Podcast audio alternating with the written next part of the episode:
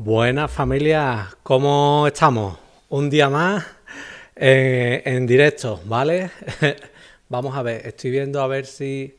Vale, perfecto, perfecto. Buenas, ¿cómo estamos? Como ya sabéis, mi nombre es Miguel Ruiz Calvo y hoy tenemos una entrevista muy, muy especial, ¿vale? Viene a estar un ratito con nosotros Francisco Damián Vázquez Jiménez, un abogado extraordinario de Málaga Capital, ¿vale? También decir que durante mucho tiempo, pues bueno, yo estuve en su despacho y yo lo considero como uno de mis maestros, ¿eh? Así que muy contento de que sea el primer jurista que asista al canal. Desde aquí se lo agradezco y se lo agradeceré encarecidamente cuando hablemos con él, ¿vale? Y como sé que estaréis deseosos de empezar ya a conocerlo y a que hable él también, ¿vale? Sin más dilación, damos paso a Damián Vázquez. Damián, buenas, ¿cómo estamos? Buenas, tardes, buenas noches a, todos. ¿eh? Un placer estar aquí contigo compartiendo, Miguel, este, este, momento. Además, me estoy estrenando en Twitch, la primera vez, ya tengo experiencia en dar webinars, en YouTube y en varios formatos, pero esta es la primera vez y la verdad que muy contento y además estar contigo, vamos. Muchas gracias, Damián, por asistir. Sé que estás ocupado. Hemos estado hablando antes de, detrás de cámara que mañana tienes un juicio incluso, así que muchas gracias por hacernos un hueco. ¿eh? Siempre se agradece de todo corazón. ¿Vale? Y también, Damián, eh, felicitarte porque, bueno, obtuviste un buen resultado y ha salido en las noticias eh, el caso de Córdoba, ¿no? El caso de una negligencia médica en Córdoba. Si quieres, podemos empezar por ahí. Si... Sí. Cuéntame. Sí, vamos, en este caso, bueno, sabéis que llevo casi 30 años de ejercicio y el campo que más, más estoy especializado, más me gusta es eh, la responsabilidad civil y en particular pues las negligencias médicas, derechos sanitarios, accidentes de tráfico, etcétera. También soy abogado de la Asociación de Colaborador de la Asociación del Defensor del Paciente, que como bien sabéis también la referente a nivel nacional en reclamaciones también de este tipo, sanitarias, y también, pues en su momento, fundador, uno de los fundadores y además redactor de los estatutos de la Asociación de Víctimas de Accidentes, de ADEVI, que también a nivel nacional pues con, agrupa muchísimos abogados de responsabilidad civil y también delegado en Málaga de ANAVA, que también es otra asociación nacional de abogados especialistas también en accidentes aparte de también, bueno, también me gusta mucho la, materia del consumo y también estoy en la Junta Directiva de la Asociación Nacional Española de Derecho de Consumo, es decir, que intentamos siempre en lo que es la defensa de, los justiciables, de los ciudadanos, pues estar ahí al pie del cañón. En lo que me estás comentando de, este caso tan desgraciado, mm, bueno, se ha hecho, gracias a Dios, justicia. Eh, es un caso de una negligencia médica de una niña de Cabra eh, en Córdoba, eh, de tan solo 11 añitos de edad. Y en este caso, pues los padres eh, contactaron con nosotros para que nos pudiéramos ayudar. Presentamos una reclamación inicialmente, porque al ser eh, hospitales públicos y tanto en centros de salud como en hospitales públicos, estuvo también en el Infanta Margarita, en el Reina Sofía de Córdoba, pues forzosamente, y también sé que hay muchos compañeros que, que, están escuchando esto, pues también un saludo a todos abogado de toda España, que también, eh, pues eso, saludarlo a todos. Y, en este caso, pues lo que hay que hacer siempre primero es presentar una reclamación patrimonial frente al Servicio Andaluz de Salud. Desgraciadamente es un proceso que tarda bastante y el Servicio Andaluz de Salud en este caso no quiso aceptar esa reclamación y eso nos motivó que posteriormente tuviéramos que iniciar eh, una demanda judicial, un recurso contencioso administrativo, en este caso ante los juzgados de lo contencioso administrativo de Córdoba, y como bien has comentado, Miguel, pues hace poco tuvimos la grata sorpresa de, de, que se dictó una sentencia condenatoria frente al Servicio Andaluz de Salud, dando, eh, estimando completamente esa demanda, dando razón, en este caso la razón a la familia, a los padres. Eh, pero vamos, pues, lógicamente, también como ha salido en varios medios, eh, yo estoy contento porque se ha hecho justicia, la verdad que es una satisfacción ganar estos temas, pero ni todo el dinero del mundo, en este caso sí ha habido una indemnización de más de ciento y pico mil euros, pero lógicamente ni eh, cualquier, cualquier padre, pues eh, lo que es una indemnización, lo que quisiera es tener lógicamente a su niña de 11 años, que por esa negligencia ya confirmada por el juzgado, no está con ellos. Resumidamente, es una niña que, acudió pues, a urgencias, eh, dijeron que tenía una sinusitis, meningitis, eh, tardaron también, eh, le daban de alta, acudían de nuevo, le volvían a dar de alta, también muy habitual en estos casos de negligencias médicas que haya alta improcedentes a su domicilio y también por posible error de diagnóstico y en este caso tampoco se le realizó a tiempo una resonancia magnética.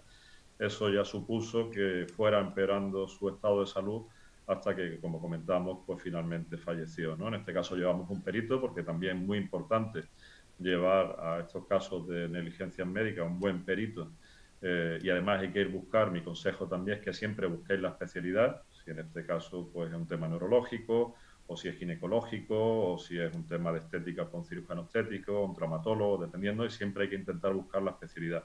En este caso, pues el juez admitió esa prueba pericial y, y en base a esa prueba y, al trabajo que realizamos, pues lo ha estimado por completo, ¿no? La verdad que es una satisfacción.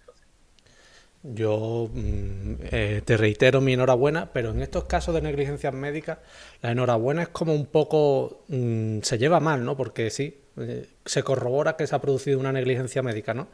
Te alegras porque obviamente ha ganado el procedimiento, pero como tú también has dicho bien, eh, no te va a devolver eh, lo que has perdido, ¿no? el familiar o la salud en, ese, en otro caso.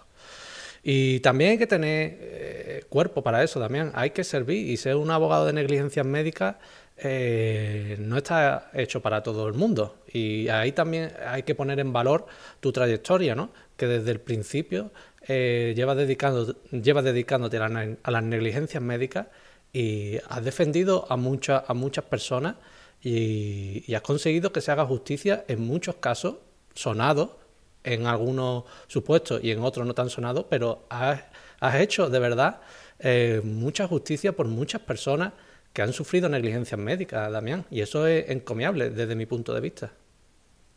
Sí, lo que digo, en estos casi 30 años son temas muy difíciles también, no es tan fácil a lo mejor de llevar como por ejemplo un accidente de tráfico, que en el noventa y tanto por ciento de las ocasiones pues prácticamente lo ganas, ¿vale? Y aquí sí hay que luchar mucho porque es difícil demostrar que efectivamente ha habido lo que se llama una infracción de la Lex Artis.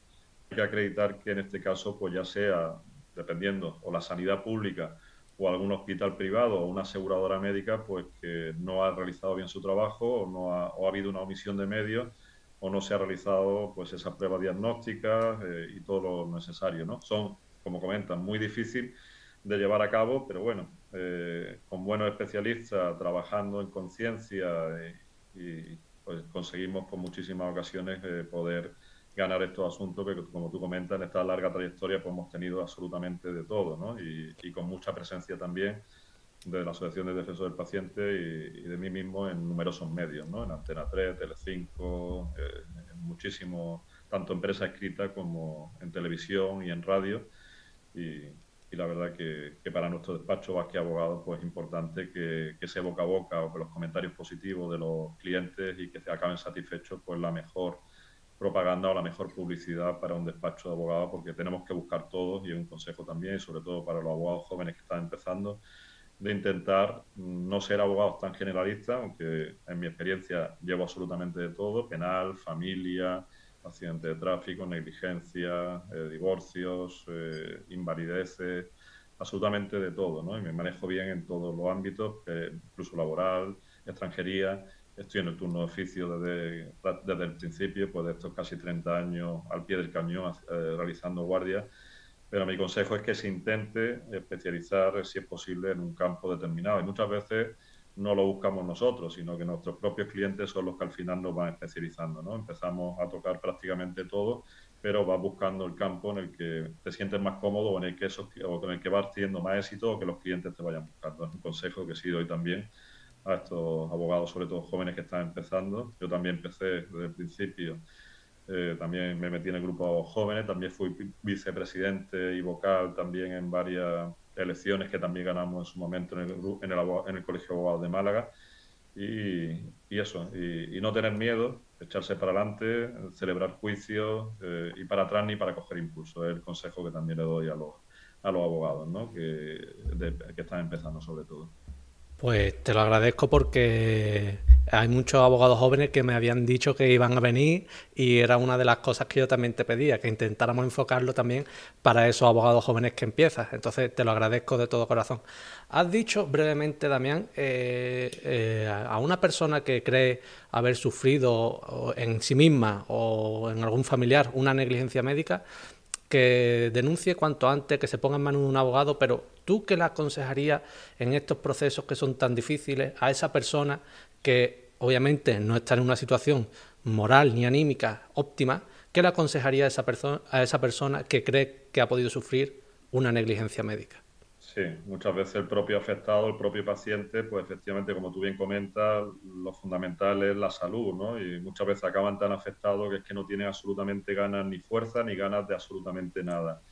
Y muchas veces también nos encontramos con casos más graves, pues de grandes inválidos o de casos, por ejemplo, hipoxias. Eh, durante, hay muchos casos de, de negligencia médica de ginecología durante el embarazo o en el parto, en el que hay sufrimiento fetal eh, del, bebé que están esperando y o finalmente fallece o acaba en una situación de gran dependencia, imagínate pues para esa familia pues tener eh, con, con, necesidad de ayuda especial para toda su vida, con el cuidado de sus padres también para toda su vida, con el alto desembolso económico que eso va a suponer, o fallecimientos, ¿no? También, ¿no? Que es también lo más duro también muchas veces en el que has visto perder la vida de tu padre, de tu madre, de tu hermano, y, están destrozados ¿no? desde el punto de vista moral y psicológico. Pero aquí es muy importante y hay que tener muy en cuenta también el tema de los plazos. El tema de plazos es fundamental para evitar posibles prescripciones. Eh, generalmente eh, en la sanidad pública eh, o reclamaciones frente a la administración pública es de un año desde que sucede el hecho. El caso del fallecimiento está clarísimo desde el momento del fallecimiento y a veces pues estas familias doliente durante meses y a lo mejor al año y medio decide reclamar, pues ya no van a poder reclamar y es una pena. A nosotros me han llegado casos clarísimos de negligencia médica y que por problema de plazo no se va a poder reclamar. ¿Qué es lo que recomiendo? Pues lo primero y fundamental, solicitar el historial médico completo del paciente. Tienen derecho, según la Ley General de Sanidad, a pedir ese historial. Es tan sencillo como presentar en el propio hospital, en urgencia o en el servicio de atención al paciente un escrito, que te lo sellen, es importante que te lo sellen, o si no se manda un burofax pidiendo el historial médico, y prácticamente, pues eso, a los 15, 20 días, 30 días aproximadamente vas a poder tener el historial médico completo. Ahí lo importante es eso, llevarlo a un abogado especializado, como puede ser Vázquez Abogado en este caso. Eh, nosotros vamos a ver si efectivamente eh, es viable o no esa reclamación y si lo fuera, pues ya iniciaríamos reclamaciones. Si es hospital público, como te comento, una reclamación patrimonial administrativa en el que va a haber un expediente, se va a poder, se va a investigar, se va a pedir también todo el historial médico, va a haber un inspector que va del Servicio Andaluz de Salud, en este caso en Andalucía, o de cualquier otra consejería, que emita un informe sobre si ellos entienden que hay negligencia médica o no. Ahí vamos a aportar nosotros todo tipo de pruebas, incluso periciales, como te comento, realizar alegaciones y al final hay una resolución en la que te estiman o no te estiman la reclamación. Si te la estiman, fenomenal. Eh, reconocen esa negligencia médica y vas a tener derecho a una indemnización de daño y perjuicio. A veces también esa indemnización de daño y perjuicio no es la que es ajustada a derecho. Por lo tanto, también cabe la posibilidad de presentar o de seguir acudiendo al juzgado para decirle, señor juez, me han concedido 50.000 euros, pero yo entiendo que esos daños y perjuicios valen 100.000 y aporto incluso una pericial de valoración o lo que sea. Pues podemos discutir en ese procedimiento judicial a veces la negligencia médica o a veces solo la valoración económica o casos de hospitales privados o médicos privados o aseguradoras médicas que atienden, en este caso lo ideal siempre es presentar una reclamación extrajudicial, intentar llegar a un acuerdo con la parte contraria y si finalmente no se llega a ese acuerdo, presentar una demanda civil. ¿De acuerdo? Nosotros también intentamos evitar en la medida de lo posible reclamaciones contra los propios médicos, intentamos también estar las aseguradoras, ¿no? tanto aseguradoras de responsabilidad civil como por ejemplo en, casos de aseguradora médica, cuando uno tiene su seguro médico privado, tipo Adela, Sanita, Mafre Salud, etcétera. Ello, eso engloba absolutamente todo y podemos presentar también esas reclamaciones o esas demandas frente a estas aseguradoras médicas. Ellos dicen que no, que generalmente siempre contesta indicando que no están que ellos se limitan simplemente a dar el servicio y eso según más jurisprudencia, el Tribunal Supremo dice que no, que ahí ellos son responsables de su cuadro médico y hospitalario. Es decir, si se mete la pata en un hospital privado, pues ellos van a responder. Y me consta que has ganado sentencia aseguradora en los términos que dices, por ser la aseguradora de salud del paciente. Así por que. Supuesto. Por supuesto, lo que te digo, hace también dos o tres semanas también salió en los medios de comunicación, también aquí en Málaga, ganamos una contra una aseguradora médica, también por un caso de, parto, en el que se habían mal interpretado los monitores, eh, había ese sufrimiento fetal que comentaba anteriormente, había una serie de errores en esos monitores, nuestro perito ginecológico, eh, ginecólogo también lo llegó a demostrar, y en este caso hemos tenido sentencia contra esa aseguradora privada que tenían los padres, ¿de acuerdo? Es decir, que lo que dice la aseguradora médica no es cierto. Pues mm, me encanta que lo digas porque muchas veces que cuando tú quieres iniciar una reclamación, lo primero que hacen es cerrarte puertas por todos lados. Comentaba el tema de, del expediente sanitario de la persona y que muchas veces en el propio centro de salud te ponen pegas para recabarlo y eso muchas veces se desconoce, ¿no? que la información la documentación. Eh, mi consejo es, y además la Asociación de Defensor del Paciente a la que pertenezco, uno de los lemas precisamente reclama ahora para evitar que otro paciente en un futuro se pueda ver eh, las mismas ¿no? y para que se solucione y que, ya no haya más, problemas de este tipo. En este caso, en cualquier centro de salud, en cualquier hospital, el paciente tiene, y en cualquier hospital privado, puede solicitar una hoja de reclamaciones, eh, rellenarla allí mismo y presentarla. ¿eh? Incluso también muchas veces encontramos problemas de lista de espera, eh, larguísima de años. Hemos tenido casos también ganados de cuatro o cinco años esperando una operación y, no lo operan. Y, presenta escrito reclamación el paciente.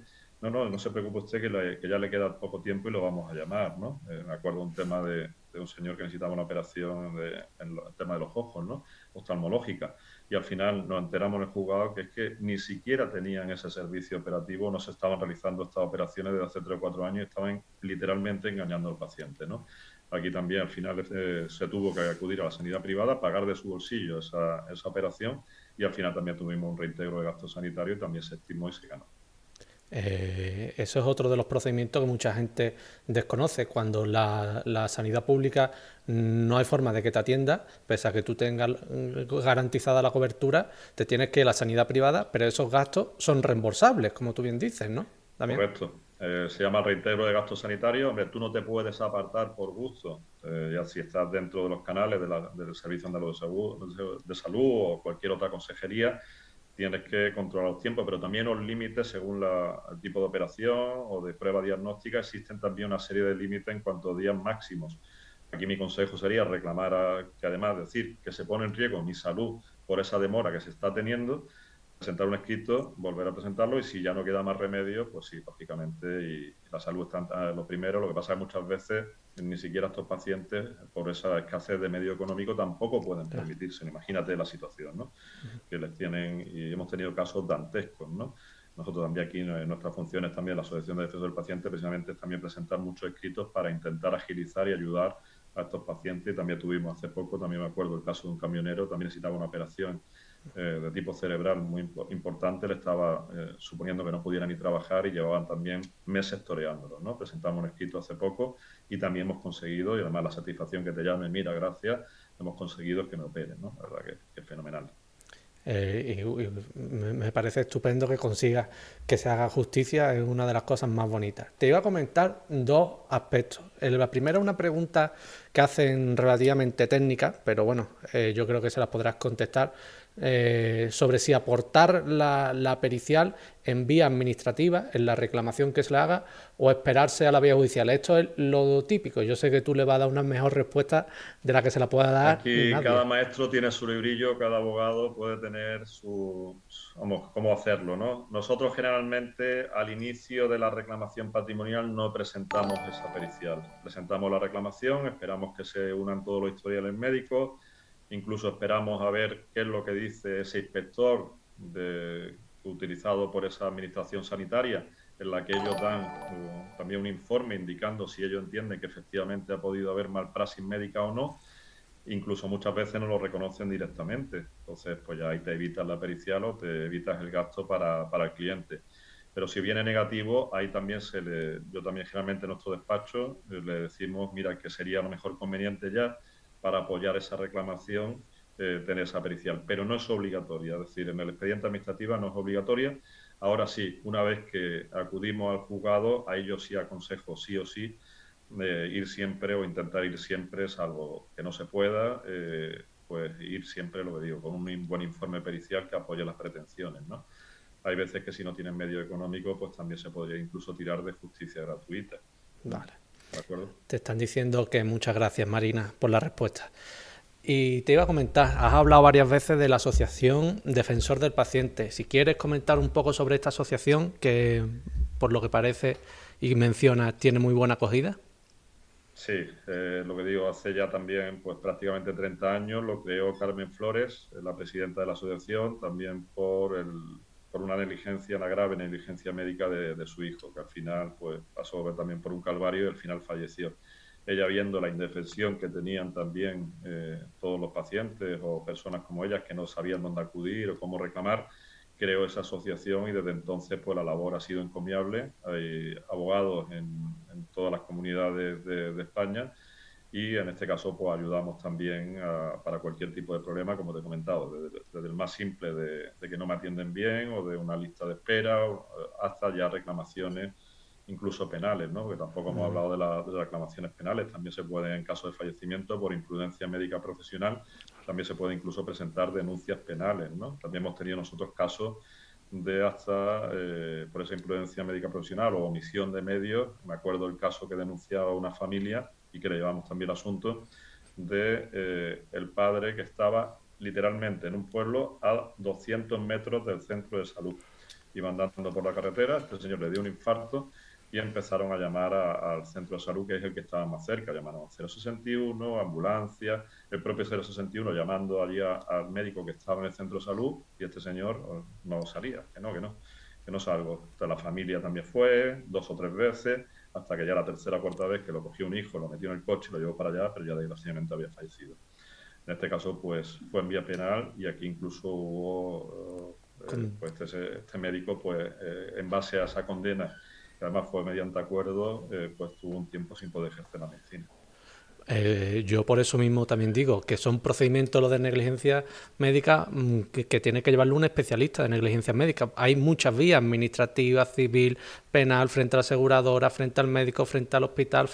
Es decir, son procedimientos en los que hay que ponerse en manos de un especialista como, mm, como eres tú como eres tú, y eso hay que decirlo con la boca bien llena. Te quería comentar también, ya para cerrar el tema de las negligencias médicas, y perdóname que yo sé que estamos hablando mucho, pero la verdad es que está gustando el asunto y la gente lo requiere. El tema del coronavirus, las negligencias médicas derivadas del coronavirus. Me imagino, y antes de que me introduzca, que tiene que ser difícil, o me supongo que tiene que ser difícil por el motivo de que como una cosa que no ha pillado desprevenido a todos, empezando por el presidente del gobierno y sucesivo, eh, como un médico, ¿no?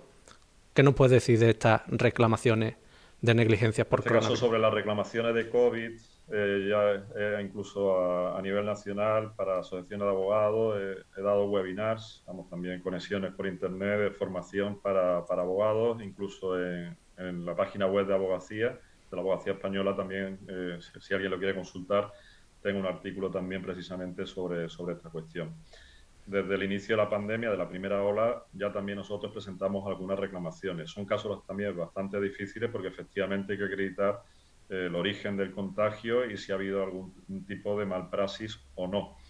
¿De acuerdo? Aquí sí me, por ejemplo, me acuerdo de la primera ola que tuvimos un asunto en la que hubo varios diagnósticos de una señora mayor que acude al hospital, le dicen que sí tiene coronavirus, después que no la tiene, la sacan de, porque aquí también lo suyo es que eh, esté aislada para evitar cualquier tipo de contagio, al final dicen que no, que no se preocupe, la familia contentísima, la sacan del aislamiento y al final lo coge allí mismo y, termina falleciendo. Es decir, varios, eh, varios diagnósticos distintos y además con un documento incluso se dicen que puede haber eh, o que hubo un posible error en cuanto a confusión con una muestra de pacientes en la analítica entre uno y otro. Es decir, eso puede ser un caso claro, en este caso de, reclamación por coronavirus. Son casos, lo digo, muy difíciles de demostrar y lo que, lo que comenta Miguel de, de, esa previsión, pues efectivamente es una de las excusas, que, entre comillas, o de los argumentos o alegaciones que va a tener la Administración a la hora de poder indicar que desestima una reclamación. En cuanto a la previsibilidad o no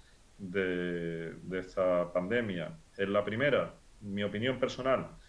Eh, teníamos ya los antecedentes de China, teníamos los antecedentes de Italia. Hoy justo se cumple un año de, del confinamiento en España. Y esto ya lo veníamos eh, viendo de, otros países, es decir, tuvimos el tiempo suficiente para haberlo hecho, cosa que no hicimos, es decir, nos pilló literalmente el toro.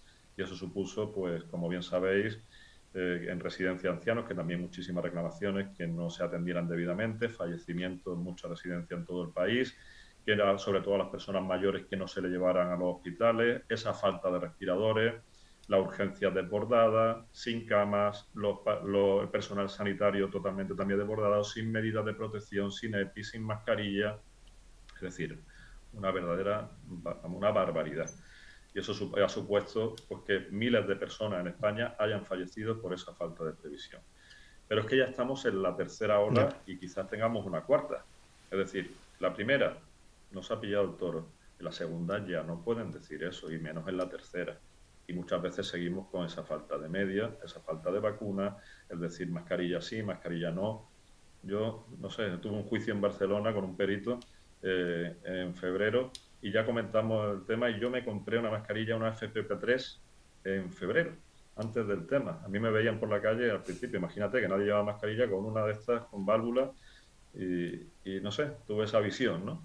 pues igual que residencias que si tuvieron esa visión o, o, determinadas administraciones, pues se pudo hacer muchísimo más, sobre todo por nuestras personas mayores y, no haber fallecido tantas personas, ¿no? La verdad que es lamentable y en este caso, pues ahora justo se cumple un año en que también, y eso también, y también lo sabes tú, Miguel, por el tema de la prescripción en cuanto a esas reclamaciones durante todo lo que es el tiempo y también para los compañeros, el tiempo que duró el confinamiento que tuvimos no se computa efecto de prescripción, pero hay que tener cuidado. Ahora, pues en marzo, marzo, abril, mayo, que es cuando hubo muchísimos más casos, el tiempo que duró hasta mayo, esa, esa eh, cuando estuvimos confinados no se cuenta efecto de prescripción, pero hay que tener cuidado y si hay que reclamar, mi consejo es que se reclame cuanto antes. Son los últimos meses ya, Damián, son los últimos meses ya para reclamar esas primeras negligencias médicas.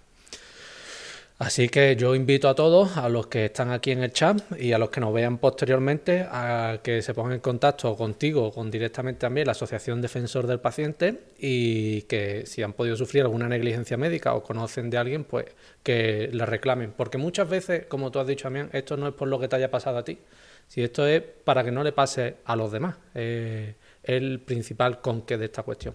Así que muchas gracias por todas las aclaraciones, Damián, en relación a, las negligencias médicas, que nos vienen muy bien, nos vienen muy bien a todos y que te lo agradecen también desde el chat, como estoy viendo ahora. Tú no lo puedes ver, pero bueno, te lo digo, te lo digo yo, ¿vale? Saludos a todos y gracias a todos.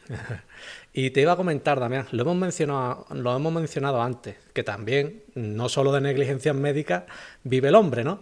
Y también lleva temas de accidentes de tráfico. ¿eh? son uno de los la responsabilidad civil por excelencia, ¿no? los accidentes de tráfico. No en vano el baremo de tráfico es el que se usa para muchos tipos de responsabilidad civil.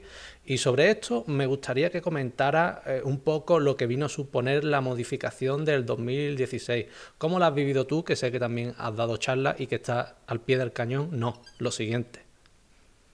Pues yo lo digo, yo he pasado ya por muchos baremos distintos. Cuando yo empecé hace casi 30 años, pues había prácticamente no había baremos, unas cantidades tanto alzadas y la verdad que eran más elevadas. Después entró el primer baremo y se rebajaron las cuantías eh, a favor de las víctimas.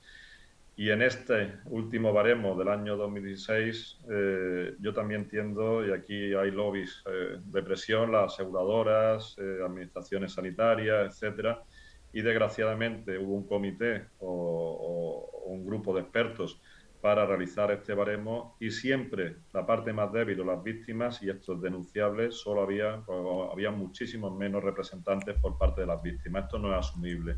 Incluso hay un proyecto de, baremo para negligencias médicas en el que también solo había un representante, un abogado, eh, representando a las víctimas. Esto sí que no es asumible. Esto sí ha supuesto también una reducción en cuanto a, las indemnizaciones en los accidentes de tráfico, en los casos más leves, porque también la mayor preocupación para el sector asegurador, como también bien sabe Miguel, porque tú también llevas muchos asuntos de accidentes de tráfico, eh, son el tema de las cervicales, ¿no? La típica latigazo cervical, golpe que te dan por detrás, ¿de acuerdo? Y aquí siempre hay que tener unos consejos también para los clientes que inmediatamente tienes que ir en menos de 72 horas, los tres primeros días, a, urgencias para que te, que te hagan un buen informe y además indicando que tiene esa afectación de las cervicales, porque si no la compañía te va a poner todas las pegas del mundo y después ir a una clínica de rehabilitación privada acabar esa rehabilitación y de acudir también a un abogado especializado que va a presentar una reclamación previa frente a la aseguradora que tiene la obligación en plazo de máximo tres meses de dar una oferta o una respuesta motivada. Generalmente dan una oferta a la baja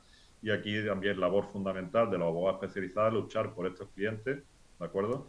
Muchas veces tienen la opción o de abogado de la aseguradora o abogado privado. Yo recomiendo siempre un abogado privado y un abogado especializado para intentar conseguir la mayor indemnización posible y no tener ningún tipo de vinculación con, la aseguradora.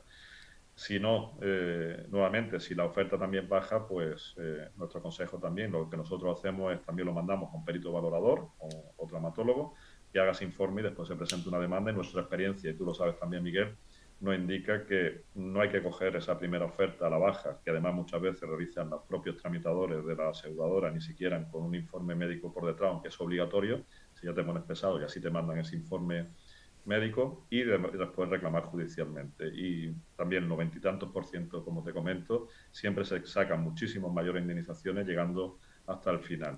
Y en este caso, la única ventaja, entre comillas, para esa, el nuevo baremo es para los grandes lesionados, ya sean grandes inválidos eh, o fallecimientos, sí ha supuesto un aumento en cuanto a la cuantía. Lo que pasa es que eso estadísticamente es muchísimo menor el tanto por ciento de posibles reclamaciones. En otro ámbito, por ejemplo, volviendo a la negligencia médica o al derecho sanitario, nosotros por analogía lo utilizamos también porque no hay un baremo específico para negligencias médicas. En este caso sí nos puede beneficiar el hecho de que pues es un gran inválido o un fallecimiento, dependiendo también, lógicamente, del número de familiares, posible lucro cesante, el tiempo gastado en matrimonio, mientras más familiares, mayor indemnización, pues ahí sí eh, se ha aumentado con respecto al anterior baremo. Y ahora mismo se está estudiando una actualización, eh, porque también nos ha actualizado conforme al índice de vida, etcétera. Ahora mismo se están reuniendo también los expertos para poder también de nuevo actualizar esas baremos y esas cuantías en beneficio de las víctimas. Y aquí siempre lucharemos por ANAVA también, a DEBI y otras asociaciones en las que pertenezco, Abogados de Responsabilidad Civil, en favor siempre de las víctimas, pues lucharemos siempre por porque se repare o se proceda a una reparación integral del daño causado, que muchas veces sobre todo cuando confía y te llegan muchas personas, no, mira, nosotros hemos hecho caso lo que nos ha dicho los seguros, ni lo mandan a la clínica, o eh, inmediatamente con la rehabilitación a los cuatro o cinco días lo están quitando de en medio, y todo eso pues para pagarle dos o tres días de, eh, días de baja o, ni siquiera días básicos, se lo despachan con cuatro duros y, fuera. Por eso es muy importante, eh, lo que digo, acudir inmediatamente a urgencia y llamar inmediatamente a un abogado especializado. Pues totalmente de acuerdo contigo. Eh, desde la primera hasta la última palabra que has dicho, en relación al abogado de la aseguradora, abogado particular, todo, absolutamente todo de acuerdo contigo. Y, sí que es verdad que, a este respecto, cuando ya le suma, cuando son accidentes in itinere y ya le suma las mutuas, las mutuas laborales ya la ecuación es eh, para buscarse un abogado, pero rápido, ¿no? pero rápido, ¿no? Y tú bien lo sabes. Sí, hombre, todo el respeto también a los abogados de las aseguradoras que también hacen su buen trabajo. ¿eh? Efectivamente. Delante, ¿De acuerdo? Pero digo, la experiencia nos indica que no hay esa vinculación un abogado privado especializado y siempre, pues eso, intenta siempre luchar al máximo y sin ningún tipo de vinculación, que es lo que, lo que es también muy importante. Y lo que tú comentas, cuando es un accidente itinerante, dificulta muchísimo más la labor, porque generalmente, y no solo en el tema de accidentes de tráfico, también nosotros llevamos temas de ILT, incapacidad laboral transitoria o invalidez, cuando te busca un cliente, mira que quiero intentar conseguir una invalidez total para profesión habitual o, para, o absoluta para mi trabajo, incluso casos que hemos llevado de grandes, grandes inválidos. ¿no? Y en este caso se complica mucho cuando hay la mutua, porque el objetivo, entre comillas, de la mutua es cuanto antes también darte de alta. ¿no? Y eso también, y además, o hacerte un informe final que te dice que estás más sano que una pera y que estás muchísimo mejor incluso que antes de cuando has tenido el accidente, voy a ser claro. ¿Vale? Claro y alto estoy hablando en este caso. Y eso dificulta muchísimas veces a, esas reclamaciones o, las indemnizaciones a la baja por parte de las aseguradoras, que se juntan unas y otras, y las mutuas. Y hay que luchar también con eso, o muchas veces también intentar compatibilizar nosotros también lo intentamos hacer o cuando acabe con la mutua o intentar, intentar compatibilizar con asistencia privada en una clínica de rehabilitación, pues para que efectivamente se le dé, y además por salud, las sesiones de rehabilitación que sean necesarias y no intentar por un tema económico cortar cuanto antes esa sesión. Eso también es lo que hay que evitar.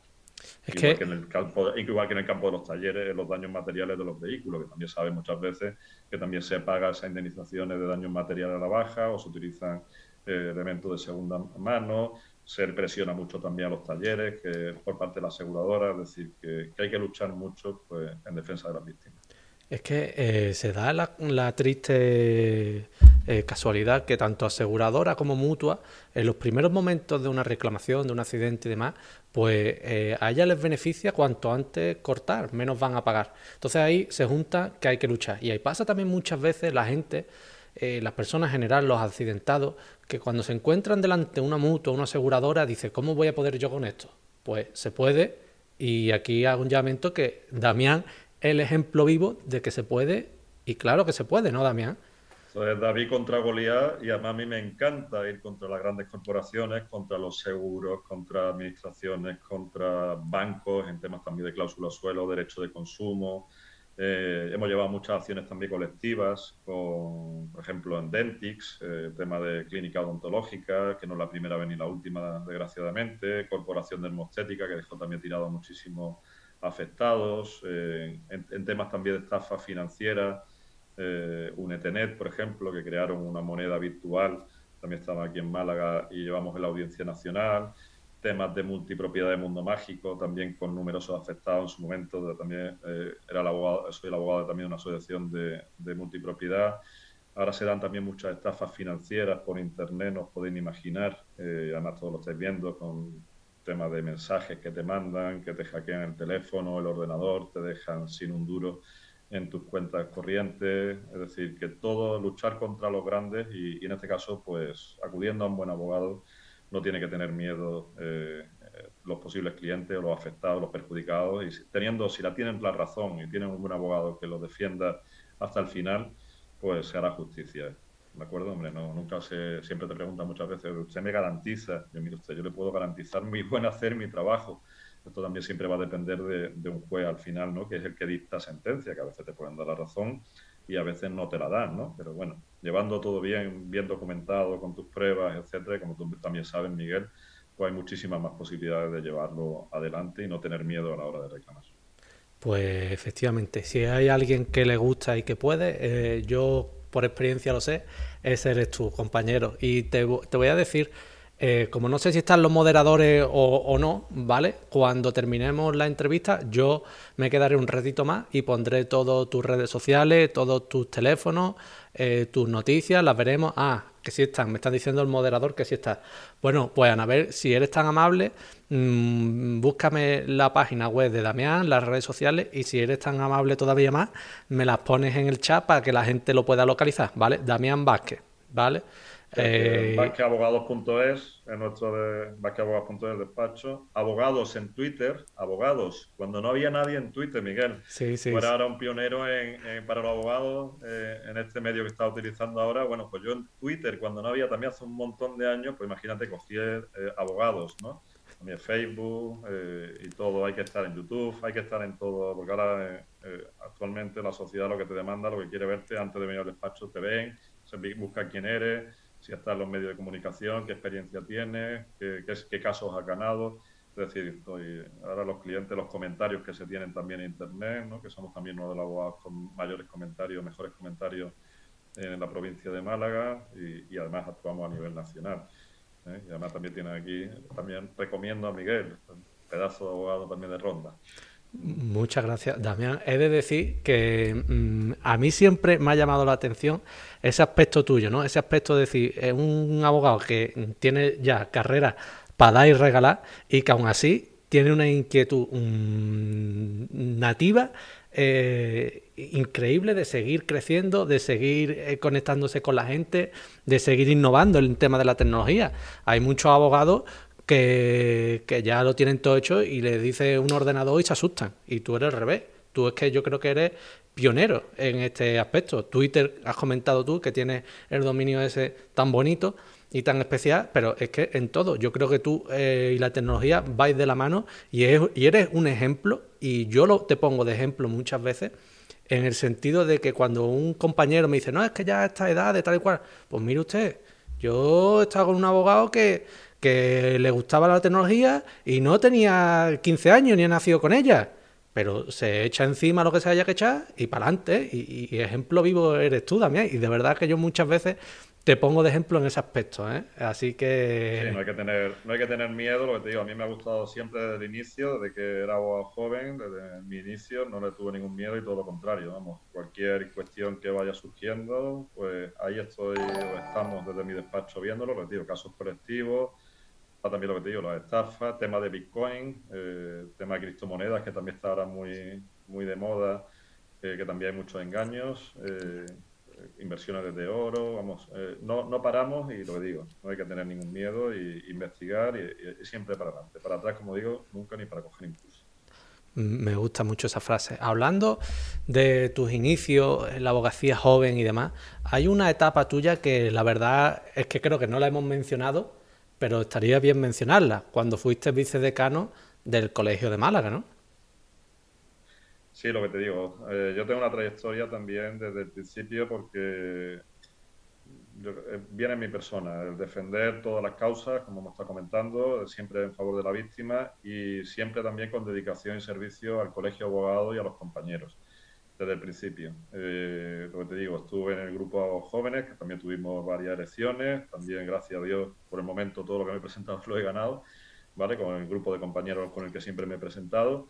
Estuve mucho tiempo ayudando a los jóvenes, también he estado en muchísimas comisiones también, en, su en el Colegio de Abogados. Eh, he, estado también, por ejemplo, he llevado la sección de consumo. Eh, he estado también, eh, nos presentamos también con, con, Javier Lara, con una candidatura también joven y, y con nuevas ideas eh, nos presentamos y ganamos esas elecciones. Fueron unas elecciones muy reñidas, con muchos muchas candidaturas que se presentaron también. Y hemos estado, lo que digo, luchando por los intereses también de todos los abogados de, Málaga. Además de nada más salir, me acuerdo de que fue un tema súper novedoso, por ejemplo, el tema de las tasas judiciales, ¿no? que tanto daño iban a hacer a los justiciables porque le obligaban a tener que pagar una, una serie de cantidad, unas tasas para poder pleitear y que también iba a hundir a muchísimos abogados, puesto que iban a, disminuir posiblemente eh, el número de clientes o los casos que se llevan ante los juzgados. La Junta de Gobierno, eh, la que yo era vicedecano en esa época, pues nos echamos a la calle con las togas y fue la primera vez a nivel nacional que eso sucedió, ¿no? Y como eso, eh, la defensa de, a, ultranza del turno de oficio, y también llevé eh, durante un tiempo la formación del Colegio de Abogados, también referente a nivel nacional, y también me, enorgullece también de, haber estado eh, también organizando lo que es el Congreso de la Abogacía Malagueña, también durante los años en la que estuve en la Junta de Gobierno, en la que, como bien sabes también Miguel, son prácticamente 7 8 mil inscritos, tiene un reconocido prestigio. Eh, cada vez que invitas a algún ponente, algún compañero, eh, es el congreso referente a nivel nacional, también lo, estuve organizando en, esa época, ¿no? Y después, cuando ya dejé eh, vicedecanato, que ha sido una experiencia preciosa, eh, ayudando a todos los compañeros y conociendo a mucha gente, y después de un tiempo, pues me volví a lanzar, porque tú sabes que no me puedo quedar tranquilo ni, ni sentado, y, y otra vez a otras nuevas elecciones para defensor del colegiado en este caso y también se ganó también ahora unos tres años aproximadamente. Eh, y aquí mi función es precisamente la de ayudar a los abogados malagueños en cualquier problema que puedas tener, ¿no? Eh, a la Junta de Gobierno, muchas veces me llaman pues, de abogados jóvenes o que tienen cualquier tipo de problema o que tienen un problema con el juzgado, con la, con la policía, con cualquier, o, la mutua no, no me atiende o soy una un abogado de, que tenga una enfermedad de larga duración, que la verdad que es lamentable, necesito una ayuda. No está dentro de mis propias competencias, pero siempre intento, o tengo esta duda mía en cómo puedo resolverla. Yo siempre intento canalizarlo, ayudarle y si no dirigirlo al colegio de abogados, al departamento correspondiente o hacer la lógica reclamación, etcétera. ¿no? Hace poco también presenté una solicitud para ver si podemos conseguir también que todos los abogados adscritos al turno de oficio y a asistencia de detenidos porque entiendo que también que cumplen una función social y además estamos en riesgo desde primera hora, desde que empezó la pandemia en marzo, prestando ese servicio, pues también nos contagiamos, tenemos casos, muchos casos de compañeros abogados contagiados o que también podemos contagiar a otras personas prestando ese servicio o en comisaría, en el juzgado y aquí entiendo también que como otros eh, cuerpos o, maestros, policías, etcétera, pues que entiendo que podemos estar dentro de esos grupos con funciones sociales y que nos vacunen también a los abogados que prestamos el turno de oficio. ¿no? Lo considero fundamental y, lo que digo, lo he pedido tanto a la Junta de Gobierno como incluso a, la Junta de Andalucía, consejero, incluso hasta el presidente Juanma Moreno. A ver si lo podemos conseguir. Seguro que si tú estás en esa iniciativa, seguro que se termina consiguiendo. Ojalá. Seguro, seguro, tío. Por la salud de todos, ojalá. Seguro, tío, porque la verdad es que eh, muchas veces los abogados del turno, eh, ya además de las condiciones en las que tristemente están, eh, se les suma el desprecio de las instituciones muchas veces. Y el ejemplo que tú has puesto es uno más entre ellos. Pero bueno. Y la falta de pago da vergüenza también que no se hayan actualizado desde hace muchísimo tiempo, que por asuntos de penales, de familia o de cualquier otra índole, con un gran trabajo, una gran carga de trabajo y una responsabilidad muy grande para todos los abogados que prestan el turno de oficio, tanto en Málaga, Andalucía y en toda España, que se le pague lo que se le paga. Es de vergüenza. La, miseria. La miseria. El abogado está luchando por la abogacía española a ver si se consigue que se remunere adecuadamente por ese gran servicio que se prestan, además 24 horas durante 365 días al año. Efectivamente, es, una miseria lo que se paga muchas veces, si no todas las veces, a los abogados del turno de oficio y eso también tiene que ser conocedor a la gente porque, en fin, es de vergüenza. Y hablando del tema de la, de la abogacía, hablando del tema de la abogacía, eh, ¿cómo ves tú en una época tan difícil, y ya que eres defensor del colegiado del Colegio de Málaga, cómo ves tú la abogacía en un futuro todavía con el COVID, pero post-COVID, ¿no? ¿Cómo ves la abogacía en estos tiempos que, que transcurren, que tristemente transcurren, mejor dicho?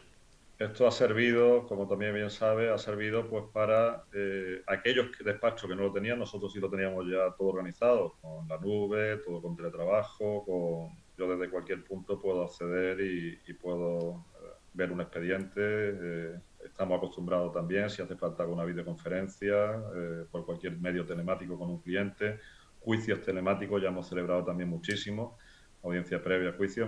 Mañana, lo que te digo, el juicio que tengo con Canarias de un tema de un ensayo clínico con un fallecimiento de cáncer es vía telemática, ¿no? Pues mañana con, Canarias. Y en este caso es adaptarse. Aquel abogado, aquel despacho abogado que no se sepa adaptar eh, a, lo que se está solicitando, a lo que tenemos actualmente, pues desgraciadamente va a tener que cerrar. ¿no? Y yo creo que esta pandemia, desde, el punto de vista positivo, lo único que ha servido es para aquel que no tuviera eh, los suficientes medios tecnológicos, buen ordenador, eh, buena conexión, la nube, todo, teletrabajo, desvío de llamadas, posibilidad de conferencia, videoconferencia con los clientes, con los juzgados, pues se han tenido que adaptar sí o sí. ¿de acuerdo? Y también hemos estado viendo, pues eso, eh, hace un año pues tuvimos prácticamente dos meses encerrados en nuestras casas, trabajando desde nuestras casas sin poder ir al despacho, ¿no? Y eso pues ha servido pues también por valorar que a veces también podemos compatibilizar el estar en un despacho físicamente o incluso estar desde tu casa trabajando al igual que en otros tipos de profesiones o en otro tipo de trabajo como hemos visto. Esto es la, la era post-pandemia, ¿no? Porque nos vamos a tener que adaptar.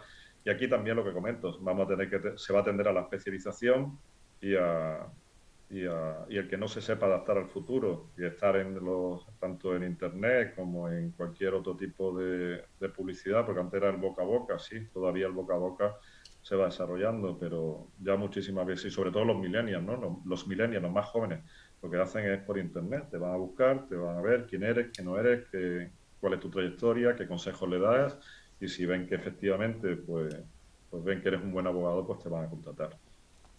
Y, en ese sentido, Damián, y ya a título personal te pregunto, como hemos visto aquí, han puesto ya tus redes sociales, tu Instagram, tu página web.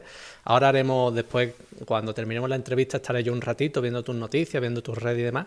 Pero además de estar la presencia en redes, eh, te terminarás animando a YouTube, a Twitch, a otras plataformas. Eh, ¿Le dará Damián? Yo, yo, Miguel, yo por falta de tiempo, te lo digo, por falta de tiempo. Tú sabes que yo tengo una facilidad asombrosa a mí, para cualquier medio de comunicación. A mí un periodista me dice, mira, usted hable usted ahora mismo, cuente, y yo, pero no tengo absolutamente ningún tipo de miedo, tengo miedo de palabra como tú, y en este caso, encantado. Y, yo por mí, a lo que digo, tengo, tengo colgado en YouTube, por ejemplo, pues eso, noticias o programas en los que he participado, y, y, ahí viene colgado eso. Pero no me importaría lo que te digo, si el tiempo lo permite, eh, pues tener también mi propio canal de YouTube y también compartir, invitarte también a ti y, que tengamos en, otra, o, otros canales como estás tú utilizando en Twitch, ¿no? que eres pionero también en el sector de la abogacía y en otros temas de videojuegos o de otra, otro tipo de, cuestiones, deporte, etcétera. Pero es otro campo a abrir y hay, yo creo que hay clientes en todos los... Son canales de, en los que puedes eh, tener un nuevo cliente, ¿no? y te están viendo y además ahora más vale más en, estos tiempos más vale una imagen o un buen vídeo que mil palabras, ¿no? Entonces yo sí, sí lo veo muy conveniente para marketing jurídico, en el que también estaba también yo en la, en la comisión de, dedicada a este tema en, el Colegio de Abogados, ¿no? nuevas tecnologías y, eh, y, es, y es fundamental, ¿no? Tenemos que estar en todo, en todo para dar ese buen servicio al cliente ser un buen abogado, no solo parecerlo, y también, lógicamente, después tener su estudio, ¿no? tampoco puede ser un vende humo y, o tener una buena captación, porque también puede ser un abogado que a nivel comercial es un crack para poder captar y después, en cambio, no, no hacer un buen trabajo. Jurídicamente cogea. Eso es muy peligroso. Claro, efectivamente. Y, por hablar, yo sé que lo has comentado antes y, y está muy bien comentado lo que has dicho, pero por ahondar un poquito más, quizás las redes sociales, los vídeos más, los abogados jóvenes tenemos más facilidad, pero eh, obviamente eh, hay muchas cosas que desconocemos, el tema de los juzgados, el tema de los negocios, gestionar un despacho, y aunque brevemente lo has comentado al principio, me gustaría, porque sé que hay muchos abogados que nos están viendo y que se están preparando incluso el examen de Estado porque todavía no son abogados, ¿qué les diría, qué consejo uno o dos le podría dar a toda esta gente que va a incluirse a todos estos compañeros, futuros compañeros que van a incluirse dentro de poco en la carrera que es la vida de la abogacía? Vamos a ver, consejo. Eh, durante la universidad no te enseñan lo que es, hombre, tienes unos conocimientos básicos, eh, es lógico, vamos, va a ver todos los campos, derecho penal, administrativo, canónico incluso, romano, eh, filosofía del derecho, ¿no? Que hay veces que dice, bueno, ¿y esto para qué me va a servir? ¿no? Yo creo que la universidad debería ser muchísimo más práctica, que incluso los últimos años estés ya eh, con prácticas con abogados o acudiendo a juzgados, haciendo simulaciones de juicio. Y aquí lo que sí recomiendo, como yo también empecé así, ¿no? Eh, lo que era la pasantía en su momento. Eh, entrar con un buen abogado, como tú dices, un buen maestro, que te enseñe, que tenga esa pues, voluntad de, enseñarte y de ir a indicándote por dónde tienes que tirar, que te acompañe un juzgado, cómo se hace una demanda, cómo se hace una reclamación y que vayas cogiendo esa, esa base, ¿no? No tener ningún miedo, ir ya haciendo cuanto antes juicio, haciendo, teniendo esa práctica diaria, tener muy presente la deontología profesional, que eso no se puede perder nunca, tenemos unas normas que tenemos que cumplir, ¿de acuerdo? El respeto, no solo a los jueces, a los propios compañeros y tal, que a veces, muchas veces se pierde, y eh, pues eso, eh, intentar especializarte. Gracias a estos nuevos eh, medios como Internet, etcétera, con una buena página web, con unas buenas redes sociales, una especialización, aunque tú seas un despacho o un despacho unipersonal o pequeñito, parece que está empezando frente a grandes despachos con muchísimos abogados contratados, pero eso no tiene que servirte o, o no puede darte miedo, todo lo contrario. tenemos muchísimos casos o ejemplos de pequeños despachos, incluso lo que digo, unipersonales, que son unos crap en, su, en sus determinados campos ¿no? de actuación y que por estas vías tienen muchísima clientela.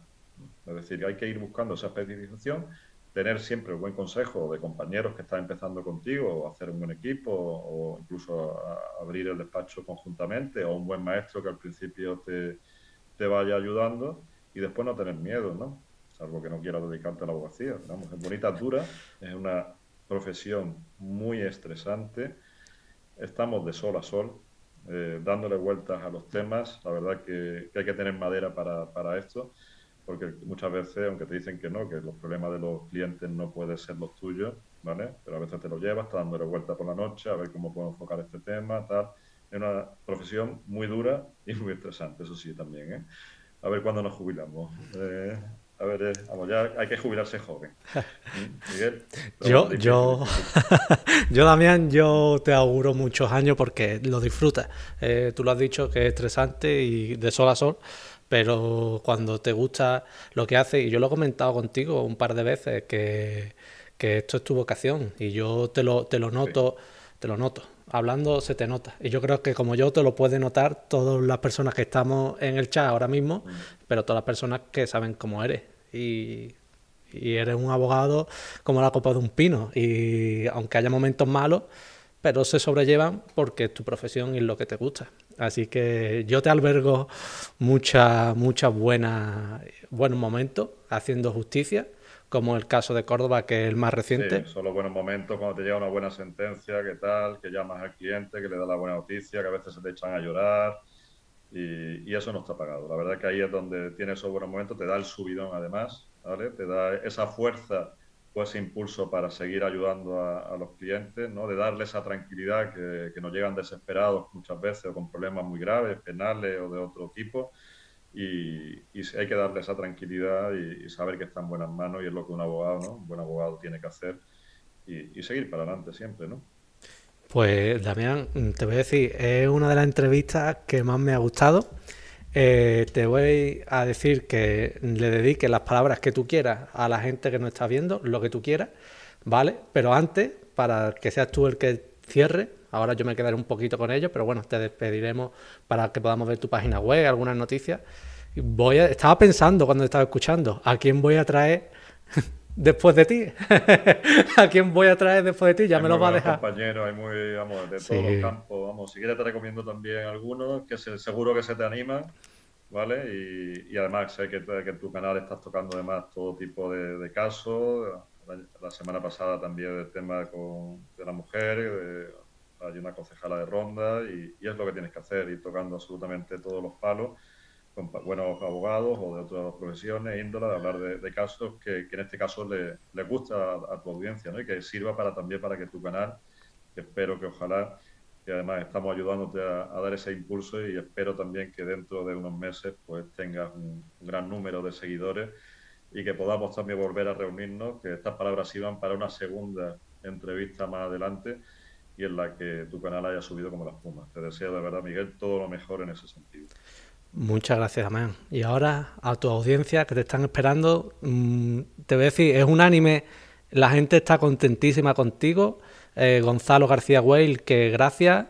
Eh... Gonzalo, Gonzalo te iba a decir, un buen fichaje, fichalo para la próxima. Eh, Súper administrativo, vamos, eh, buen amigo, buen abogado, un abogado espectacular malagueño que además en, el derecho administrativo es un crack, es de lo mejorcito que te puede encontrar. Además, él ha llevado también la formación. Yo también como vicedecano he tenido que estar muchas veces hombro con hombro con él. Él ha llevado la formación del colegio durante muchísimos años. Se ha encargado también de ayudarnos en el Congreso y, la verdad que es uno de los que, por ejemplo, eh, te diría que, invites a tu canal porque también es un libro abierto. La verdad que es un libro abierto.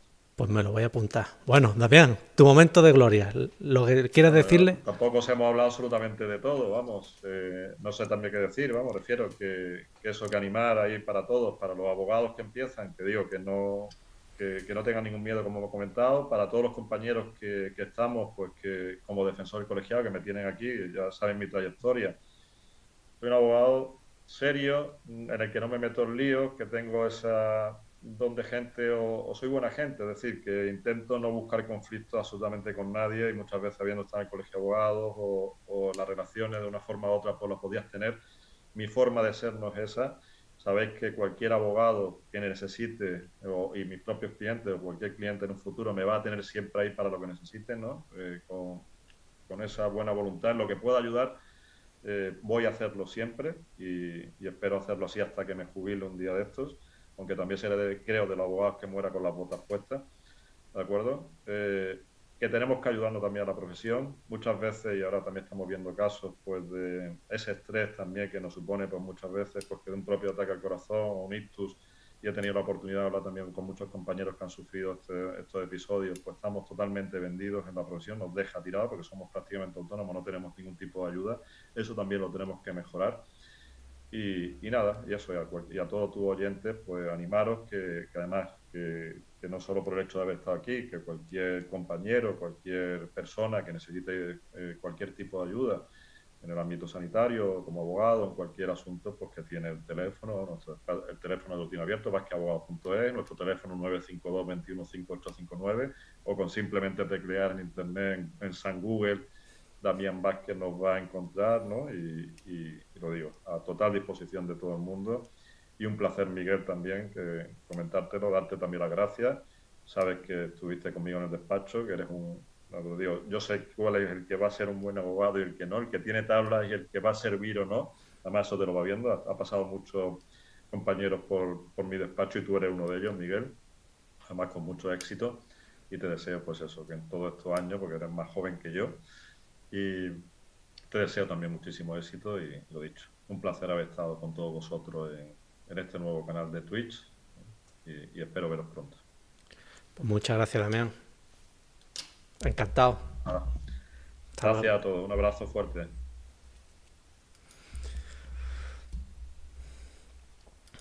Bueno, pues mm, no sé ya ni, ni dónde estoy. Eh,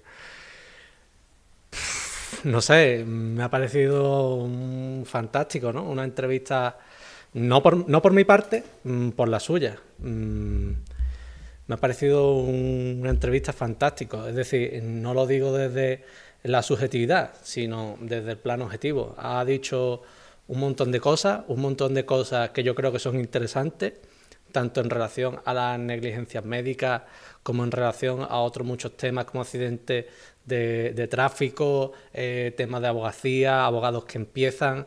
Y, además es que lo dice con una tranquilidad, un saber estar y un buen hacer que parece muchas veces que es mentira, ¿no? Dice, ¿de dónde, ha, dónde, dónde ha salido este hombre? ¿no? ¿De dónde ha salido este hombre que, es tan fantástico, ¿no? Y, la verdad es que...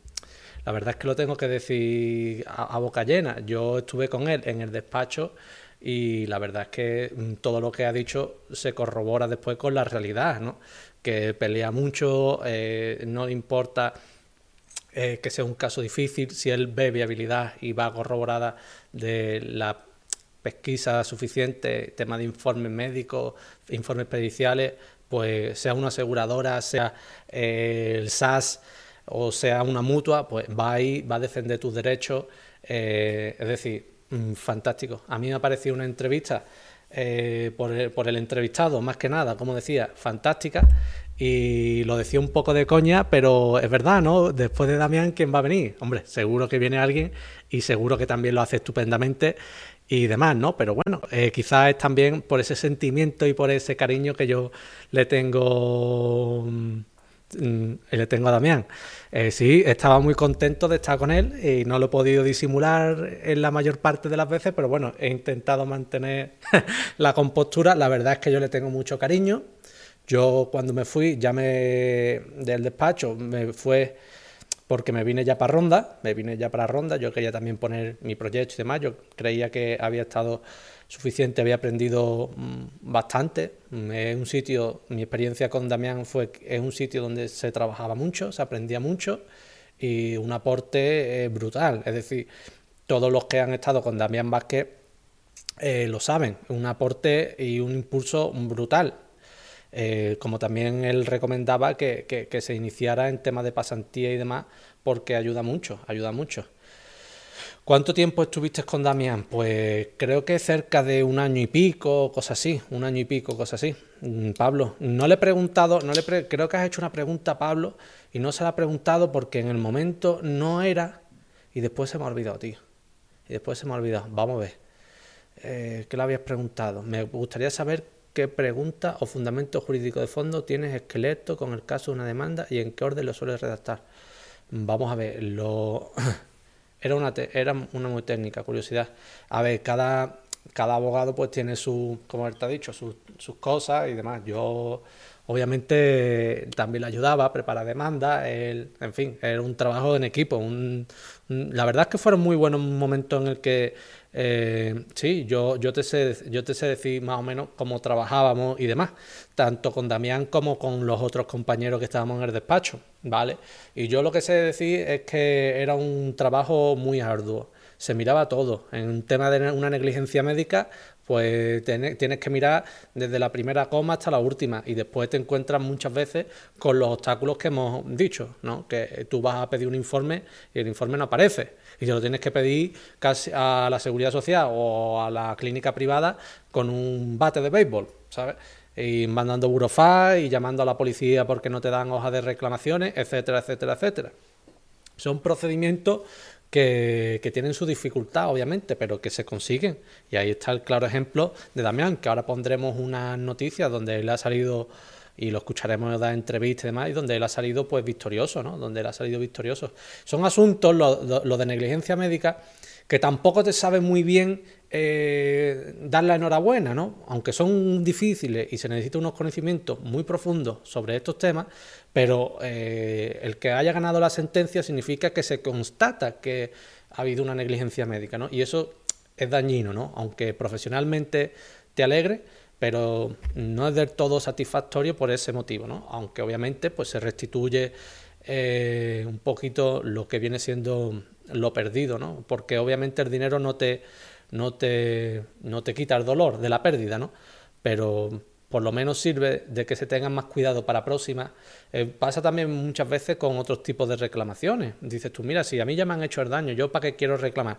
Pero mire usted, es que es para el que venga detrás, que le puede pasar también lo mismo. En temas, ahora estoy pensando en temas de caída de la carretera o en, la, en la vía pública, perdón.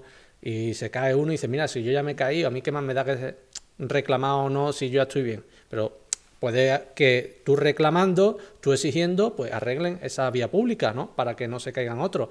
Pues en tema de negligencias pasa exactamente lo mismo. Si tú reclamas, le pintas la cara a uno y a otro, pues puede ser que la próxima vez se tenga más cuidado y que a una persona consigamos que no acabe eh, donde acaban algunas veces con temas de negligencia médica, ¿no?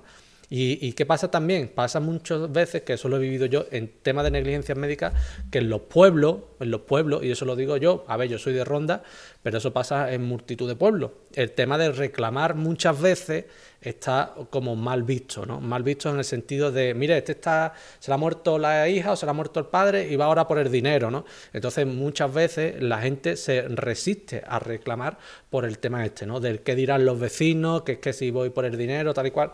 Mire usted, eh, es un derecho que tiene y ya te digo, aunque no te vayan a devolver lo perdido, mm, la salud o algún familiar, pero sí que puedes evitar que a otra persona le pase. Y por eso es por lo que también se recomienda mm, reclamar.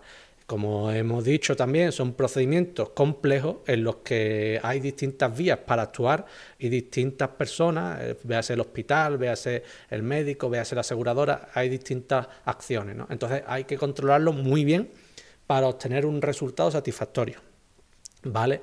Y bueno, esto es la entrevista con Damián, que no quería, él me, él me comentaba, dice, bueno, si quieres poner algo, no quería ponerlo mientras él estuviera porque él ha tenido que desplazarse al despacho para hacer la entrevista y le cerraban con el toque de queda a las 10 y no quería entretenerlo. Así que ahora, si os parece, lo que voy a hacer es mm, meterme un poquillo por internet y y ver algunas noticias que hay sobre Damián, asuntos que ha ganado y demás, ¿vale? Vamos a ver si hay, hay suerte. Efectivamente, aquí son algunos enlaces que Damián me mandó para que consultáramos de interés, ¿vale? Así que vamos. Esta creo que ha sido la última. Esta creo que ha sido la última de la del asunto de Córdoba, efectivamente. El que él ha dicho. esto es muy típico. Esto, quien, quien no lo conozca, es es porque no quiere conocerlo, porque que tú vayas al hospital a urgencia y te manden para tu casa, vuelvas ahí, vuelvas a venir y se tienen así y no te hagan ni una prueba y muchas peritonitis son de eso. Eh, y cuando ya te viene a dar cuenta ya no hay remedio, ¿no? Ya no hay remedio. Las peritonitis, pues eh, te digo porque es el caso ejemplo y porque yo también eh, cuando estaba con él llevé algunos temas de peritonitis que no fueron bien diagnosticadas. El abogado Damián Vázquez, especializado en Derecho Sanitario y colaborador de la asociación El Defensor del Paciente, es la asociación que hemos mencionado, ¿vale? Y que hace una labor también extraordinaria, que yo lo sé porque he estado en el despacho, que no es que lo diga porque lo he visto en la tele, sino que lo he vivido eh, experiencia propia, face to face, ¿no? Eh, la pérdida de vida de una niña con tan solo 11 años que se podría haber evitado. Yo recuerdo que este asunto, este asunto eh, me pilló a mí con Damián, no, no con él ya, sino de visita en Málaga, que yo tenía un asunto y él también, y nos vimos y me comentó, dice, sí, tengo, tema que iba a Córdoba, una niña, tal y cual, y me comentó algo. Así que me alegro yo, a lo mejor le he traído yo buena suerte. En tal caso, pues obviamente me alegro, ¿no? De que le trajera buena suerte al compañero, ¿vale? Y vamos a seguir. La pequeña acudió reiteradas ocasiones a urgencia al Hospital Infanta Margarita de Cabra, en Córdoba, aquejada de fuertes dolores de cabeza. Pese a la persistencia de los síntomas susceptibles de pruebas de diagnóstico de imagen, efectivamente, dice, si le hubieran hecho una radiografía o un escáner o una resonancia, pues la podrían haber diagnosticado a tiempo y se sabría lo que tenía. No hicieron eso, no hicieron nada. Es lo que digo, que muchas veces a ti no te van a devolver el familiar, pero puedes evitar que en ese hospital la próxima vez que vaya una niña con dolores de cabeza, pues le hagan una puta radiografía o le hagan una puta resonancia o un escáner o lo que corresponda. Pero es que mm, me pone de mala leche porque mm, es que, te tiene que te tiene cartera se podía ver persistencia de síntomas susceptibles de prueba de diagnóstico de imagen. Coño, tócate los huevos. Por no hacerle una radiografía, una niña de 11 años muerta. Pues ya está. Omitieron realizar una resonancia magnética craneal a tiempo, que había permitido detectar el problema que sufría la menor. Vamos a ver, yo también quiero decir una cosa, es que me estoy poniendo malo y no sé si seguir leyendo o no, porque, en fin, lo que sí quiero decir es que... Mm, mm, los temas de negligencia médica son muy duros, son muy duros. Es decir, no es una cláusula suelo que me devuelve el dinero, que si para arriba y para abajo, que si el tipo de interés, no. Yo, yo lo voy a decir aquí porque sabéis que yo siempre soy sincero con todos ustedes. Yo me he llegado a emocionar muchas veces preparando asuntos de negligencia médica. Porque, bueno, todavía, todavía recuerdo una de las veces que más me emocioné, que fue un asunto en ronda y y fue preparando el recurso y, vi en uno de los informes, vi en uno de los informes como que el médico que firmaba se llamaba Miguel y fue como ver en el informe de golpe ese Miguel como si me estuvieran llamando, ¿sabes? Como una señal del destino, de lo que tú quieras llamarle. Pero yo lo vi tan como un flashback, ¿no? ¿Sabes? que, era, Miguel era el nombre del médico o, el perito o algo, pero fue como verlo ahí tan grande, Miguel, fue como una señal, como un llamamiento, como diciendo, un pelea, pelealo hasta que no te quede más alma y, lúchalo. Es como una señal, ¿no? Yo, yo soy para esas cosas muy, muy de señales, muy de ver el, el, lado bueno de las cosas, pero también ver lo que te puede decir destino, ¿no? Y a mí eso me, me recuerdo que a mí se me saltaron las lágrimas por, porque fue de golpe, también fue una de las primeras veces que yo estaba metiéndome en estos temas, porque ya después pasa como con todo, te endurece y a lo mejor no obviamente no es que no te importe, sino que eh, emocionalmente te afecta menos, ¿vale? Entonces por eso es por lo que hay que tener estómago para llevar estos temas, como yo le subrayaba a Damián, que a mí una de las cosas que más me fascina de Damián es que sigue llevando esto y sigue con una entereza que ahí lo habéis visto, ¿no? Y es complicado, ¿no? Es complicado. Y por eso es muy de reseñar la labor que hace. Vamos a ver más enlaces. Vázquez Abogado, aquí estamos. Esta es la página web de Damián, lo que no sé. Esta es la página web de Damián, ¿vale? Eh, como veis, eh, pionero también en temas de, páginas web, de redes sociales. Yo eso, y no se lo he dicho por halagarlo ni nada, es que yo todo lo que digo es así, porque si no, no lo digo. Y, Damián eh, era, pionero y es pionero en, muchos temas de, de, redes sociales. Y, la verdad es que mm, es, encomiable, ¿no? Que, una persona, pues, te lo suelen poner de excusa, la gente te lo suele poner de excusa. Eh, no, es que yo en las redes sociales ya estoy mayor y demás. No, pero mire usted, es que no hay excusa. Y el ejemplo está en Damián, que tiene el, dominio incluso de, abogado en Twitter. Es decir, el primero que abogado que estaría allí sería Damián y, el abogado del, del pájaro, del, del, pájaro del Twitter, ¿no? Entonces, pues es encomiable y no es excusa. Yo lo pongo de ejemplo tanto en tema de abogacía como en temas de personas mayores que muchas veces te dicen, no, es que yo esto, pues coño, pues Damián sabe más de, ordenadores que mucha gente que ha nacido con un teléfono en la mano, porque se ha puesto. Y eso es también trasladable a la persona y, a la abogacía también, ¿no? Esa inquietud en, hacer las cosas también va en la persona, no solamente en la profesión de abogado, sino en, la persona de todo. Estoy viendo aquí también, mm, ve, ese caso lo recuerdo, en fin, mm, se te, a veces te sobrecoge el alma, ¿no? Viendo todas estas cosas, negligencias médicas, accidente de tráfico, como, como hemos visto, aquí está el número de teléfono de Damián, para todo aquello, ¿vale? Temas penal, también ha dicho, lleva temas penales, de, ha estado, lleva distintas asociaciones también, de temas mercantiles, Layer, Spain, también tiene eh, esa facilidad para hablar en inglés, laboral, despido, reclamación de nóminas, todo, civil, familia, divorcio, lo, normal, propiedad, arrendamiento, aquí tenemos todos los servicios, ¿vale? Y bueno, pues vamos a ver si hay algún vídeo por aquí que haya salido en alguna, aquí vemos como también está en, no solamente en televisión, sino también en, en radio, vamos a ver si hay alguna algún vídeo por aquí que podamos ver. Vamos, voy a ponerlo yo por Damián Vázquez. Vídeo. Candidatura de Damián Vázquez. Aquí, aquí está, que participó en un debate. Vamos a ver si se puede ver.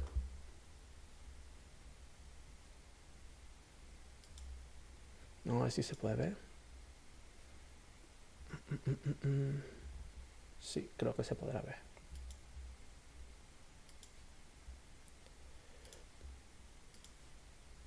controlar a los infectados de la COVID-19. Con ella se puede tener localizadas a las personas contagiadas y además podría servir para advertir a los no infectados de si están cerca de alguien con coronavirus, por ejemplo. En torno a un 5% de la población ya habría pasado la enfermedad, según los datos de cero prevalencia que hemos dado aquí, cero prevalencia. Algo más de 2 millones de ciudadanos habrían generado anticuerpos, son los llamados inmunes, y ya hay empresas, atención, que los buscan para trabajar.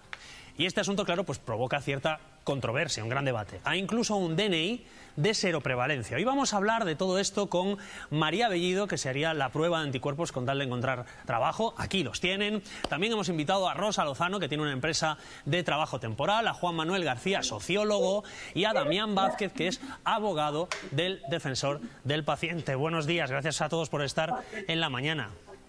Buenos días. Buenos días. Buenos días. ¿Qué tal? Buenos días. ¿Estáis a favor o en contra de las ofertas de trabajo para inmunes de COVID-19. ¿Esto existe ya?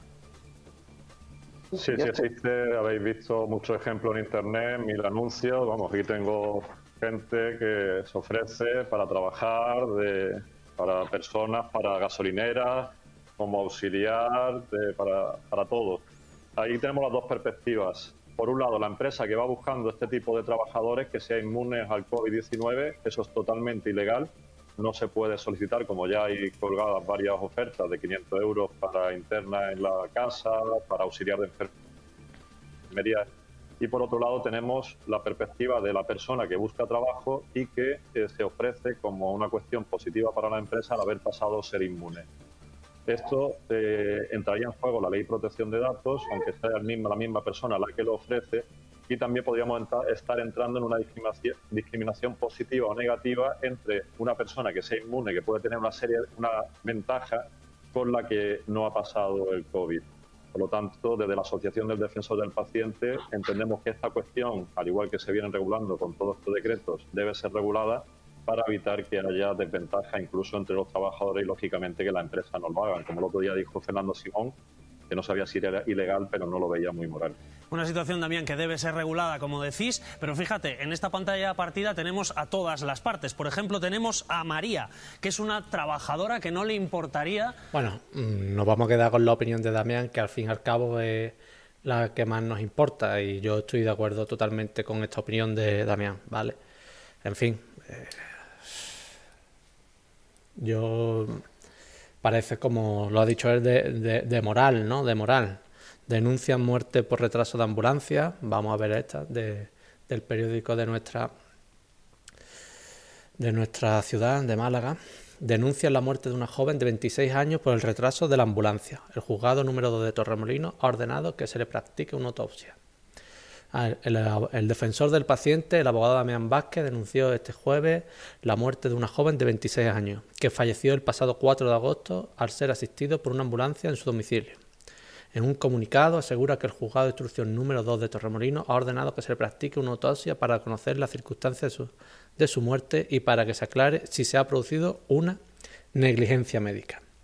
Eso también es una de las veces que una de las cosas que también se puede solicitar, ¿no? Que se practique una autopsia cuando tengamos sospechas de que hay algo más, ¿no? De que se ha podido producir una negligencia médica. Entonces, pues aquí Damián, haciendo uso de todo lo que puede hacer, de todos los derechos que le da el ordenamiento jurídico, para intentar que se haga justicia, ¿vale? Así que, pues nada, recabó el apoyo del juzgado de Torremolino y se lo concedieron, es la noticia que estoy viendo. Tras el alta hospitalaria, seguía mal y con las náuseas, por lo que la familia critica que, critica que no debió ser dado de alta domiciliaria en dicho estado continuando varios días dichas náuseas, con dichas náuseas. Esto es algo muy típico, que tú tienes dolores, tienes molestias y, directamente un paracetamol y para tu puta casa, ¿no? Mm, con perdón de la expresión. Yo es que al ser mi canal y demás, pues me puedo permitir cierta licencia, ¿no? Pero es que es así, ¿no? Un paracetamol y, y para tu casa, ¿no? Que con esto no estoy criminalizando ni mucho menos a ningún sector ni nada por el estilo, pero en, definitiva, hay magníficos profesionales, magníficos profesionales médicos, enfermeros, sanitarios de todo tipo, y, con la pandemia se pone de manifiesto ¿no? que, hay magníficos profesionales. Pero eso no quita para que se cometan errores, que tampoco, aquí no estamos hablando de que sea nada intencionado. Todas las personas y los profesionales también, porque están dentro de la categoría de personas, pueden cometer errores y para eso obviamente están los seguros y para eso están eh, las clínicas y los hospitales, ¿no? Para responder eh, algunas veces. Y ya los casos más graves, pues obviamente pues se puede la vía penal, ¿no? Pero, en fin, esto no es criminalizar a ningún sector ni nada. Pero cuando se produce una negligencia médica y se tiene sospecha, pues se puede investigar y hay mucho, muchas herramientas aunque sea difícil, como comentaba el compañero, aunque sea difícil, tenemos muchas herramientas, los abogados y los ciudadanos, para conseguir que se haga justicia, ¿vale? Entonces, este es un claro ejemplo de, eso. Me salen aquí los objetivos de las cámaras de anuncios. No creáis que es que yo me quiero comprar más cámaras, que yo con la que tengo está muy bien. No sé quién habrá mirado las cámaras mientras yo hacía otras cosas. Bueno, esta es una noticia. Vamos a ver también algo que me haya pasado de... Aquí está la asociación ANAVA. Vamos a ver la asociación ANAVA. Asociación Nacional de Abogados de Víctimas de Accidentes y Responsabilidad Civil. Vamos a ver, mm, igual como las aseguradoras tienen sus corporaciones, sus lobbies, entre comillas y demás, pues no está mal que los abogados muchas veces nos aunemos en asociaciones todo ello redunda en beneficio, lógicamente, del lesionado o de la víctima, ¿vale?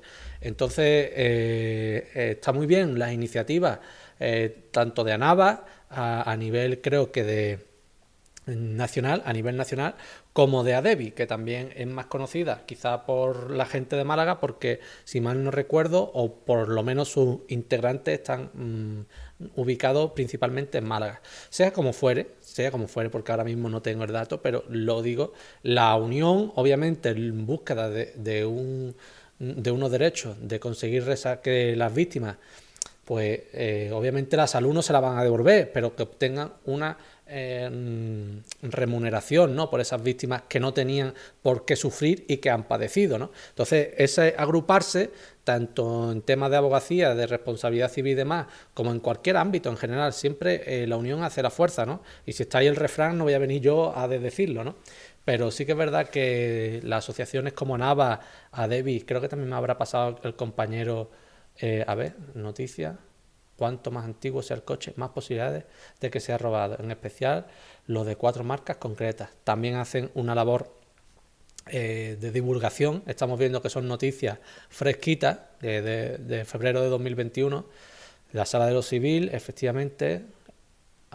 Esta fue una sentencia, yo no sé si la traje aquí o no, pero fue una sentencia muy importante y es que cuando hay dolo, si cubre o no cubre el seguro, en fin, y este es muy importante y a mí me gustó mucho cuando la leí. Como vemos, es una asociación que no se dedica simplemente a, a unar eh, una voz, sino también a divulgar, a divulgar información, que la información en todo caso siempre es buena. Y aquí eh, muchas veces cuando como pasa con los colegios profesionales. Muchas veces eh, la esencia o el beneficio que le da a, los miembros del colegio o de la asociación es la formación. Y, es una cosa tan básica, pero muchas veces eh, la, desdeñamos, ¿no? Que, pero es así, la formación es, capital. Oiga, cuando yo me siento delante de un juez, pues en la mayoría de los casos ganará Mm, hablando de quién no tiene razón y quién tiene razón, pero normalmente el, que mejor se haya preparado una cosa, el que más formado esté en ese tema, pues tendrá más posibilidades de ganar. Y para eso, eh, eh, ¿qué hay que hacer? Sentencia, eh, ordenamiento, decreto, etcétera, etcétera, etcétera. Entonces, la divulgación, y eso yo lo comentaba en un vídeo, la divulgación, la formación, es esencial en todos los temas de las asociaciones y de los colegios profesionales. Y yo me alegro, mm, la verdad es que no me había metido en esta página todavía hasta el día de hoy, pero me alegro de ver que tienen un apartado específico de formación y de divulgación. A quién va dirigida, abogado experto en reclamaciones por responsabilidad civil. Y también creo, mm, creo, mm, tirando de memoria, que hay también un grupo de WhatsApp en que se pueden intercambiar eh, curiosidades, sentencias, y eso está muy bien, eh, tanto si es por WhatsApp como si es por Facebook. Yo me gusta mucho eh, los grupos de Facebook de abogados porque se aprende, se aprende. Aquí no hay nadie más ni menos por preguntar más ni menos. Aquí todos somos compañeros y de la mm, conversación mutua, del intercambio mutuo, todos crecemos, ¿vale? Entonces, eh, también una ventaja importante estar en una, asociación cuando hay reciprocidad de intercambio de información entre los asociados, ¿vale? Ventajas sinergia entre compañeros, ¿veis? Lo, que yo comentaba. Lo tenía aquí delante, pero no lo había leído. Pero vaya, sinergia entre compañeros, entre compañeros, jurisprudencia exclusiva. Mira, que ha salido una audiencia de Alicante que ha dicho no sé qué. Se cuelga. Entonces está muy bien. Chat, foros para asociados, ¿veis lo que decía? envío de manuales, libros especializados, perfecto, legislación actualizada, cuando un baremo se modifica o se actualiza, también lo pondrán aquí, la página para los asociados, empresas, entidades colaboradoras, en fin, una asociación, aquí tenéis la si sois abogado y os gusta la responsabilidad civil y os dedicáis a ello, pues aquí tenéis eh, la forma de contacto, ¿no? Tanto el correo electrónico como los dos teléfonos que ellos tienen para contactar, ¿vale? Eh, eh, Ana, he visto, no sé cuánto tiempo hace que lo has puesto que te vas, pero bueno, un, besito, me alegro que te hayas podido contestar, como decís, eh, y solo hablo él, no me mire, qué chivatos son los anuncios, pero si me compra ese objetivo tampoco voy a decir que no. Entonces fuiste tú la que te metiste, ¿no? Y bueno, yo por decir, eh, yo creo que con todo esto mm, va, va, bien. Aquí tenéis, lo voy a poner por, mm, por aquí, por el chat, para que lo tengáis los enlaces. También voy a poner, ya lo han puesto, pero creo que a ya, ya han puesto los enlaces, pero creo que la, la de Anava no tenía, no habéis puesto todavía los enlaces, ¿vale? Aquí tenéis, voy a poner algunos también, porque esto creo que no lo han puesto.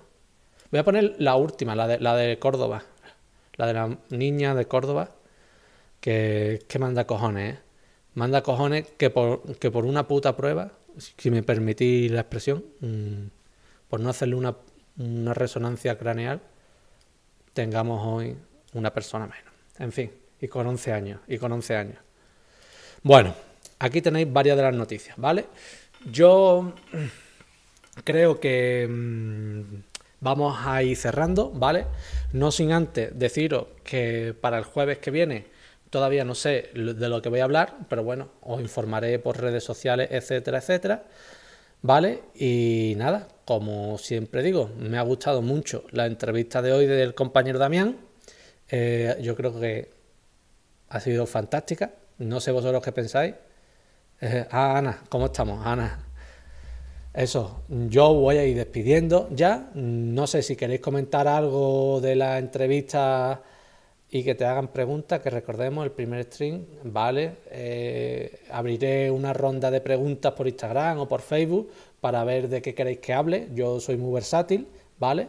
Y, ya está. Lo que os iba a comentar, eh, ¿queréis decir algo de la entrevista de Damián? Si os ha gustado, podríamos, para la próxima pondré un, un de hecho, una encuesta para que podáis votar y demás. A mí personalmente me ha parecido fantástica, ¿vale? Pero bueno, aquí es un lugar para hablar. Es que, es que yo no concibo que nadie me diga que no le ha gustado, la verdad. Entonces, también para qué vamos a enrear. Si a todo el mundo os ha gustado, que os lo sé, que os lo sé. Esta me ha gustado más. Vale, Ana, me, me alegro que te haya gustado más. Es que cuando. Eh, en fin, que las cosas se notan. Mm, os doy muchas gracias por haber estado a todos, ¿vale? Y el jueves nos vemos a las 8, ¿vale? El jueves a las 8, como todos los jueves, ¿vale? Bueno, ya, ya no pongan la encuesta, ¿no? Ya no pongan la encuesta que ya, ya está la gente. que la ha puesto Adrián. Ya no pongan la encuesta, ya no pongáis la encuesta que ya nos vamos ahí. bueno, queda como, como anécdota graciosa, ¿vale? Bueno, familia, un beso. Hasta luego.